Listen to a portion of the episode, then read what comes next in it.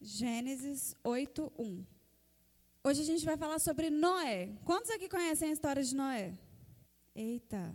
Vamos combinar assim? Você responde com a sua voz. Quantos aqui conhecem a história de Noé? Tá vendo como é que vocês sabem?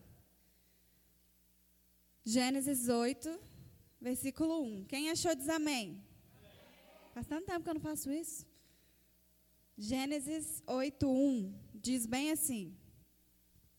Então Deus se lembrou de Noé e de todos os animais selvagens e de todos os animais domésticos que estavam com ele na arca. Deus fez soprar um vento sobre a terra e as águas começaram a baixar. Repete assim comigo. Deus se lembra. Você sabia que Deus se lembra muito mais do que a gente? O Dico, ele me zoou hoje, porque eu cheguei na casa, ele chegou, e aí eu lembrei de uma coisa que eu tinha esquecido. E aí quando a gente chegou aqui na igreja hoje, que aí eu estava lá atrás bebendo água, ele chegou, e a primeira coisa que ele olhou para mim, ele falou bem assim, Ana, você lembra, né? Só que eu não lembrava. Aí ele falou de novo, e eu tô assim, gente, do que que o Edilton está falando? E aí que eu fui lembrar de algo que eu tinha que fazer. Não sei se você é assim, mas eu sou mestre para esquecer as coisas. Não era, não sei porque eu estou assim agora, mas eu sou mestre para esquecer das coisas. Às vezes eu preciso anotar e eu boto meu post-it lá no, no, negócio do meu guarda-roupa para lembrar o que, que eu tenho que fazer, porque eu esqueço. Isso acontece com você? É só comigo, né? É a idade. Dico falou que eu estou ficando velha, mas enfim. E aí eu estava lá em casa, a pastora me mandou mensagem ontem, e aí eu perguntei ao Espírito Santo o que, que ele precisava falar com a igreja, a começar de mim. E aí é irônico como algumas coisas acontecem, porque Deus fala uma coisa, a gente passa por uma situação e aí Deus começa a testificar e a gente fala: o que, que Deus está fazendo? Não sei se com você foi assim, mas já faz acho que mais ou menos uns seis meses que a gente está vivendo essa pandemia, por aí, ou mais. Mas desde que a pandemia começou, muita coisa mudou como igreja, como célula, como família. As coisas mudaram assim de uma forma absurda, porque a gente teve que se acostumar com algo que não era normal para a gente. Eu não gosto dessa frase novo normal e não concordo com ela. Mas muita coisa teve que mudar. A nossa forma de ser igreja, a nossa forma de ser célula, a nossa forma de ser família. Porque um tempo a gente passou lá dentro, de, na teoria, e eu acredito que aqui na prática, mas a gente teve que ficar dentro de casa, convivendo com a nossa família. Eu sempre fui caseira, mas quando fala você não pode sair, é outra coisa. Quando fala bem assim, você não pode ir para tal lugar, é diferente. Mas eu sempre gostei de ficar em casa. Agora, proibiu de fazer, parece que ativa alguma coisa aqui dentro da gente que a gente não sabe o que está acontecendo e a gente fica doido. E aí a gente está vivendo essa maluquice de pandemia há tanto tempo e um monte de coisa mudou. E aí eu estava orando e perguntando ao Senhor, e o Senhor falou comigo: Eu me lembro.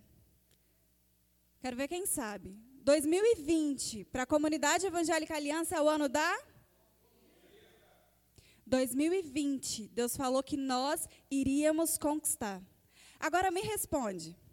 Nós vivemos aquela semana profética, a primeira semana de janeiro. Vieram pessoas de fora, pessoas que são da nossa família também, é, pastores, ministros, para poder pregar, para poder profetizar sobre as nossas vidas. E a gente viveu aquilo tudo. E aí depois a gente teve o retiro de carnaval para quem foi. A gente viveu aquilo tudo no começo, sabe? O Espírito Santo fazendo, as coisas acontecendo. E aí, de repente, vem a pandemia. Não pode mais vir para a igreja, não tem como mais ter célula, discipulado nem se fala, e as coisas começam assim a sair do nosso controle. E ser humano, que é ser humano, quando as coisas saem do controle, ele perde o chão. Aí a gente deixa de orar, a gente deixa de ler a Bíblia, a gente começa a acordar mais tarde, a gente desregula naquilo que a gente tem que comer, porque não é normal para a gente. Vocês estão aí? Agora pensa comigo, porque eu gosto de me perguntar por que essas coisas estão acontecendo. A gente entra o ano de 2020, a gente inicia o ano de 2020, Deus falando que é o ano da conquista, que a gente ia multiplicar célula, que a gente ia começar a construir, que essa igreja não ia caber o número de pessoas que iam estar aqui dentro. E aí, de repente, a gente vê que as coisas, todas elas fecharam. A gente começou até os, os, nossos cultos online, só tinha aqui a galera que estava servindo, Ministério de Artes, quem ia ministrar. A gente começou a fazer live. A gente nem sabia o que, que a gente estava fazendo, mas a gente estava fazendo. Hoje a gente está muito melhor, graças a Deus, a tecnologia é muito boa, mas a gente teve que se adaptar a tudo que estava acontecendo. E aí, quando a gente olha, olha ali para cima, ó, está vendo aqueles três banners bem bonito? Arte do nosso pastor? E aí, quando a gente olha para aquilo ali, a gente fala, mas e o ciclo da igreja? E agora? Como é que a gente vai viver o purê de batata? Como é que a gente vai viver o projeto Natanael? Como é que a gente vai fazer casa de bênção se a gente está no meio de uma pandemia? Como é que a gente vai fazer encontro com Deus, que é uma marca dessa igreja? Eu estou morrendo de saudade. Mas como é que a gente vai fazer encontro com Deus no meio de uma pandemia inteira? Você se perguntou isso? Eu sim, porque eu morro de saudade de encontro com Deus. É uma correria, a gente sai cansado, mas eu morro de saudade. E aí, orando e perguntando ao Senhor, o Senhor falou comigo: Eu me lembro.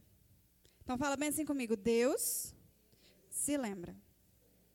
Mesmo quando nós nos esquecemos, Deus continua nos olhando, nos amando, cuidando, provendo e nos capacitando.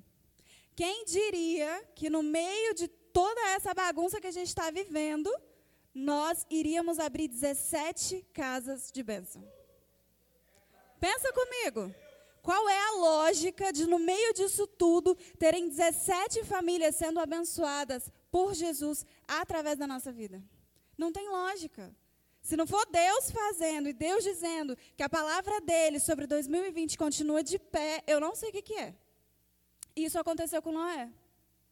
Deus falou bem assim: olha só, constrói uma arca, taca um monte de animal lá dentro, casal, porque tem que multiplicar, e vai, porque eu vou mandar um dilúvio. E aí Noé ficou uns bons anos construindo aquela arca. Entra para a arca, Deus manda o dilúvio, e agora? Deus libera uma palavra para Noé, que ele ia lavar a terra para que houvesse justiça de novo, porque o povo era um povo que não amava Deus, era um povo que realmente não tinha Deus no seu coração. Aí pensa, Noé acabou de receber uma palavra profética. E aí Deus coloca Noé dentro de uma arca. Nós recebemos palavras proféticas para 2020, como igreja e como filhos e filhas. Eu acredito que você tem muitos sonhos para 2020 que às vezes acabaram se desequilibrando por causa da pandemia. Que Deus falou muitas coisas com você naquela semana profética que a gente viveu para quem estava aqui. E Ele liberou palavras sobre o seu coração, falando coisas que você ia viver, sobre a sua célula que você ia multiplicar, sobre os discípulos, sobre as vidas que você ia ganhar para Jesus. E aí, de repente, as coisas se desequilibram e a gente vai para dentro de uma arca, que é a nossa casa. Vocês estão aí? Só que Deus, ao contrário da gente, que se esquece de todas as promessas e de tudo que Ele fala, Ele não se esquece. A palavra que Deus disse para essa igreja e para essa família, e eu amo relembrar as promessas de Deus, isso eu sou boa. Eu anoto no meu caderno e fico lendo tudo aquilo que Deus fala comigo. Todas as palavras que Deus disse para essa casa e para essa igreja, Ele não esquece. E aí, quando a Bíblia fala lá em Gênesis 8:1, então Deus se lembrou quando ele fala, então Deus se lembrou, não foi porque Deus esqueceu, mas porque Noé tinha esquecido. E deixa eu te dizer uma coisa. Fica tranquilo. Eu confesso que assim, a pandemia me desequilibrou um pouquinho, porque foi uma, eu faço faculdade EAD, mas as coisas começaram assim. Eu não sei se eu fiquei relaxada porque eu podia ficar relaxada, ou se as coisas realmente saíram do meu controle e eu me desorganizei. Mas no início foi uma bagunça. Eu estou tentando me organizar ainda. Você vê que eu esqueço das coisas. E aí Deus vira para mim e fala: fica tranquila.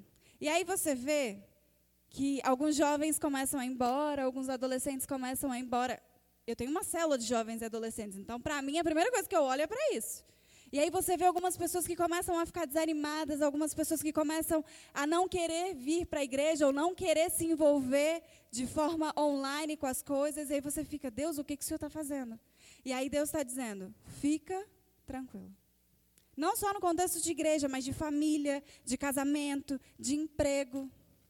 A Jacineia testemunhou isso aqui no Empowered. Jacineia está trabalhando de carteira assinada, no meio de uma crise. Se não for Deus fazendo, eu não sei o que, que é. Mas eu tenho a plena convicção de que, assim como Deus se lembra de Noé, Deus se lembra da gente. Amém? Basta um sopro de Deus para que tudo aquilo que estava em desordem tenha ordem. Deus só precisa soprar para que as coisas fiquem em ordem. Eu não sei qual é a bagunça que você está passando na sua vida, eu sei da minha. E é uma bagunça bem grande. Mas eu sei que se Deus soprar, as coisas ficam em ordem. E aí a gente se descontrola, porque a gente acha que não tem jeito, que não tem solução. E a gente ministra isso dentro da casa de bênção. Quem está fazendo casa de bênção sabe. Às vezes a gente está lá ministrando que Deus tem um jeito para aquela família, mas na nossa família, na nossa casa, ou dentro da gente, as coisas estão tudo bagunçadas. Mas basta um sopro de Deus para que as coisas realmente se controlem, para que as almas, que as águas se acalmem, para que tudo dê certo. No finalzinho do versículo 1, ele fala bem assim, ó: Deus fez soprar um vento sobre a terra e as águas começaram a baixar. Quando a gente está fazendo o que Deus nos disse para fazer, as coisas vão dar certo. Você tem alguma promessa de Deus sobre a sua vida que você se lembra? Tem? Não? É tão estranho olhar para você. Eu, eu oro para que essa coisa de máscara acabe, porque você olha para o olho, mas você não vê expressão. Mas eu vou acreditar que vocês me responderam. Quando Deus ele fala alguma coisa, ele vai cumprir aquilo que ele falou. Se Deus disse para você que vai acontecer, ele vai fazer com que aconteça, não a gente. Quando Deus disse, então ele arca com aquilo que ele disse. Se Deus disse que vai restaurar, que vai fazer, que vai te dar, que vai mover, ou que vai criar do nada, então ele vai arcar com aquilo que ele disse a gente só precisa ficar tranquilo. E quando eu falo ficar tranquila, não é não fazendo nada, mas é ficar tranquila fazendo aquilo que Deus disse para a gente continuar fazendo. Que foi o que a pastora Catiane ministrou algumas terças-feiras atrás, que é o equibalo. A gente já foi enviado, a gente já foi capacitado, é fazer aquilo que Deus disse para a gente fazer, enquanto Ele faz aquilo que Ele disse que Ele vai fazer. Vocês estão aí? Então fala bem assim comigo. Eu Estou tranquilo. Ou tranquila. Pula comigo lá para o versículo 7. Diz bem assim, ó. E soltou um corvo, o qual, tendo saído, ia e voltava até que se secaram as águas sobre a terra. É, eu gosto de simbologia e eu gosto das coisas um pouquinho diferentes, porque eu sou diferente. O corvo, ele é um animal que se adapta a qualquer ambiente, a qualquer circunstância. O corvo é um animal flexível. Aonde você mandar, ele vai ele dá o jeito dele, ele se vira. Então, se você mandar o corvo para o deserto, ele vai se virar no deserto. Se mandar ele para um monte de água, ele vai se virar. Ou ele volta para casa, ou ele se vira ali, mas ele vai dar um jeito, porque ele é flexível. Não sei você, mas eu já tentei dar o meu jeito e ser flexível em situações que eu sabia que era Deus que tinha que fazer. Quantas vezes a gente está no meio de uma crise, a gente está. Vou parar de falar de crise. A gente está no meio de uma situação, porque todo dia acontece alguma coisa diferente na nossa vida. A gente está no meio de uma situação e a gente tenta dar o nosso jeito. A gente tenta ser flexível. A gente tenta se adaptar àquela situação, quando na verdade não é para se adaptar àquela situação. E aí a coisa está uma bagunça e a gente tenta do nosso jeito resolver aquela bagunça. Não sei você, mas se eu não vigiar, eu faço isso direto. E aí de mim eu posso falar, então vou falar de mim. É, logo quando a gente virou o ano e Deus falou comigo que esse ano, para mim, estou falando eu, Ana, seria um ano de coisas novas, de algo novo, eu coloquei no meu coração que abriria uma casa de bênção na casa do meu pai. A gente está em setembro. Se passaram oito meses e eu não tive coragem de falar com meu pai que eu queria abrir uma casa de bênção na casa dele. Porque eu tentei dar o meu jeitinho, porque eu tentei ser flexível às coisas, fugindo, lógico, daquilo que Deus disse, mas eu tentei ser flexível às coisas. Então eu corri. Só que Deus é bom. E Ele sabe que, assim como a gente cantou aqui, a gente foi adotado, agora a gente é filho, então Ele é o pai, então quem manda é Ele, e a gente obedece. Vocês estão aí? E aí Deus falou, filha, não tenta ser flexível e não tenta agir de uma forma natural quando essas coisas só se resolvem de uma coisa de uma forma sobrenatural. Às vezes a gente tenta ser flexível e agir no natural quando as coisas só se resolvem no sobrenatural. É orando, é jejuando, porque eu tive que jejuar muito para tomar coragem para falar. Vocês não estão entendendo a batalha que a gente trava aqui dentro, minha cabeça é bem fértil. E aí eu imagino todas as possibilidades para dar errado antes de fazer a pergunta, porque eu sou assim, é meu temperamento. Está dominado pelo Espírito Santo, mas eu vou com todas as estratégias primeiro, para depois fazer o que eu tenho que fazer. Fazer o quê? Acontece. E aí Deus falou comigo: não tenta fazer na sua capacidade, mas faz do meu jeito. E aí, Lá no versículo 10, você está com sua Bíblia aberta? Diz bem assim, ó. Noé esperou mais sete dias e, de novo, soltou a pomba fora da arca. O corvo foi e não adiantou nada. E aí ele pegou uma pomba e soltou a pomba. Quando a gente fala de pomba na Bíblia, a gente lembra de quem? Do Espírito Santo. Noé viu que no corvo não estava adiantando, então ele pegou a pomba. Eu acredito que quando ele pegou a pomba, eu acredito, estou falando de mim, isso não está na Bíblia. Foi o Espírito Santo, o próprio Deus, que estava ali. Noé, não solta o corvo, solta a pomba. Eu aprendi isso há muito tempo atrás. O Velho Testamento é uma sombra do Novo Testamento. As coisas que a gente vê no Velho Testamento estão tá apontando para Jesus e para nós, que somos a igreja. E aí Noé pega essa pomba e solta ela. E aí ela volta sem nada. E deixa eu voltar para cá. O que você viveu antes da pandemia, porque por mais que a gente queira, algumas coisas não vão ser as mesmas. A nossa forma de olhar para o mundo deveria, pelo menos, né? Porque tem muita gente que não está vivendo tudo isso, está vivendo como se nada estivesse acontecendo. Mas a nossa forma de ser igreja, por exemplo, não vai ser a mesma. Sabe por quê? Por causa disso aqui, ó, das pessoas que estão nos vendo atrás de um celular, de um computador, de uma televisão. Se eu acredito, a gente não passasse por isso tudo, talvez pessoas não estariam sendo alcançadas através da internet. Porque a gente não precisaria fazer isso. Então a gente não se incomodaria em fazer um culto ao vivo. Talvez mais para frente, quando a gente estivesse grande, com o equipamento certo, do jeito certo, não com um celular e um tripé.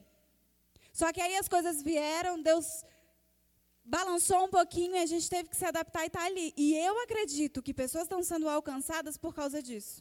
Que vidas estão sendo ganhas e geradas por causa disso. Eu não abro mão de viver igreja, de viver célula, de estar todo mundo junto. Não sou muito fã de abraço, mas de estar todo mundo junto, de estar colado, de poder comer junto, de não usar uma máscara. Mas eu acredito que isso aqui tem um dedinho de Deus, de que pessoas precisam ser alcançadas. Pessoas de outro país, pessoas de outro estado. Talvez a pessoa está lá naquele momento que já não sabe mais o que fazer, abriu aquela notificação e aí começa a ouvir uma palavra, ou começa a ouvir uma, um louvor, ou sei lá, acontece alguma coisa, vê uma publicação e o Espírito Santo começa a fazer. Porque não é a gente que faz. A Bíblia fala que quem convence é o Espírito Santo, não é a gente. E aí eu acredito que Deus vai dando ferramentas e as coisas vão acontecendo. Mas se a gente tenta fazer do nosso jeito ou do jeito antigo, a gente não vai viver o novo de Deus. E eu não consigo, Deus comigo é assim. Ele começa a gerar algo no meu coração, eu não consigo tirar isso até que Deus faça aquilo que ele tem que fazer. E ele falou comigo que existem coisas novas para essa casa, para essa igreja e para a minha vida. Eu não sei se você tem vontade de viver o novo de Deus, mas eu tenho. Só que o novo de Deus não é do meu jeito, é do jeito dele. Eu posso falar isso pelo que eu tenho experimentado na sala de oração nas quartas-feiras. É uma coisa assim, muito doida. Porque a gente não está mais tendo os nossos momentos com cultura, então a Cida liberou a gente até uma hora, porque a gente é fominha, então a gente ora uma hora. E aí a gente vem para cá toda quarta-feira e começa a orar. Só que Deus sempre faz de um jeito diferente. Às vezes não é nem programado, na maioria das vezes não é nem programado. E a gente começa a orar, e Deus começa a falar, e Deus começa a mostrar, e Deus começa a fazer. E há umas duas quartas-feiras atrás, eu acho. Eu cheguei, vim direto da casa do editor da Jacineia, eu cheguei e eu sentei no chão e fui orar, porque eu estava cansada, né, gente? Pessoa sedentária, quando anda isso tudo, a gente chega cansado. E aí eu sentei no chão e falei, Deus, eu vou orar aqui. Só um pouquinho sentada, daqui a pouco eu levanto e continuo. E aí eu sentei e fui orar. E aí eu senti, sabe quando parece que o negócio vai sair de dentro de você? Então foi mais ou menos desse jeito. Eu comecei orando baixinho. E aí eu já fui sentindo uma alegria tão grande dentro de mim que eu levantei comecei a orar. E aí nós começamos a interceder. E aí daqui a pouco eu só lembro de ter sentado de novo, porque, né, acontece. Eu sentei, e eu lembro que Jordan estava sentado também na minha frente, mas lá para o final, Davi estava do meu lado. E eu comecei a rir. Mas me veio uma alegria tão grande e uma sensação de paz tão grande no meu espírito que eu falei, gente, é impossível isso ser meu. Porque eu cheguei para orar por aquilo ali e eu orei. Mas aí Deus vem e surpreende, nos dá algo novo, porque não é do nosso jeito, é do jeito dele. Você está aí ainda? Então, deixa eu te dizer uma coisa. Você precisa ser guiado pelo Espírito Santo. Deus, é, Deus, ó, Noé mandou a pomba pela primeira vez e nada aconteceu, mas aí ele mandou a pomba de novo. E aí a gente vê, lá no versículo 12, ele fala bem assim, ó, esperou mais sete dias e de novo soltou a pomba. Ela, porém, já não voltou mais para ele. Porque o solo já estava fértil. Ela não precisava voltar mais para dentro, o solo já estava fértil. Sabe, eu não sei quais são as suas expectativas para aquilo que Deus vai fazer como igreja.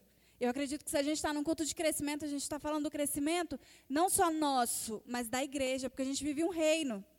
Então, todas as vezes que a gente imaginar ou pensar alguma coisa, a gente tem que pensar no reino de Deus. Porque eu sou um cidadão e uma cidadã do reino de Deus. Então, quando eu olho para a minha vida, eu preciso projetar ela para aquilo que Deus está fazendo. E a Bíblia fala que a primeira vez que a pomba voltou, ela voltou trazendo um galinho de oliveira, que faz o azeite. Que a gente sabe que é o derramar da unção de Deus sobre as nossas vidas. Todas as vezes que a gente é guiado pelo Espírito Santo para aquilo que Ele quer fazer, seja para uma casa de bênção, seja para uma família que está precisando, seja para uma pessoa que chegou na igreja, porque Deus tem enviado pessoas para essa casa, mesmo com toda essa maluquice que a gente está vivendo, todas as vezes que a gente se depara com isso, a gente tem toda a capacitação e a unção necessária de Deus para que a gente cumpra aquilo que Ele disse. Está aí?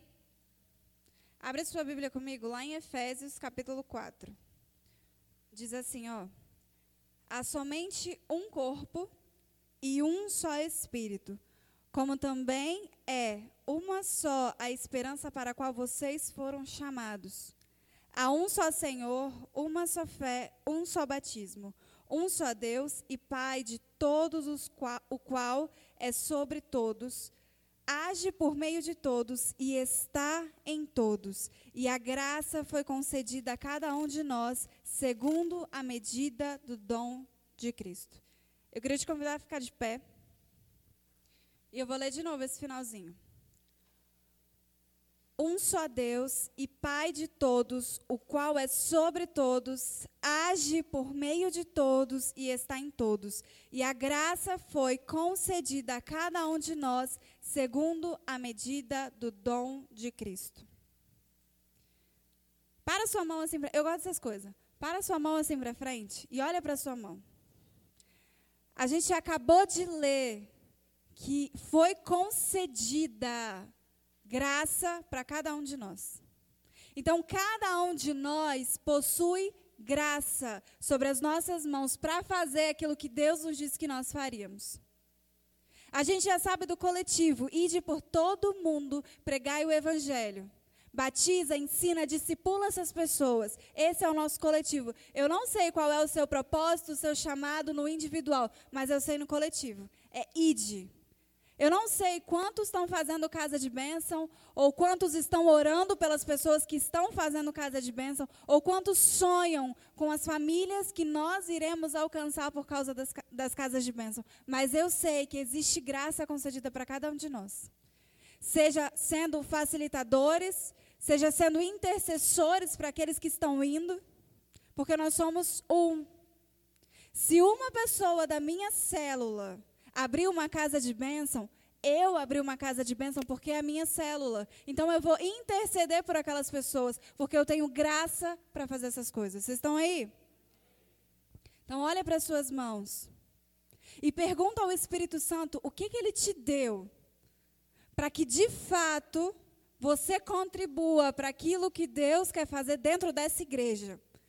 Porque todos nós fomos chamados. Não é quem segura o microfone, ou quem opera uma mesa de som, ou quem toca um instrumento, ou quem lidera uma célula, é todo mundo. E quando Deus se lembra de uma igreja, Ele se lembra de todo mundo. Seja aquele que não faz nada, aquele que faz quase tudo, Ele se lembra de todo mundo.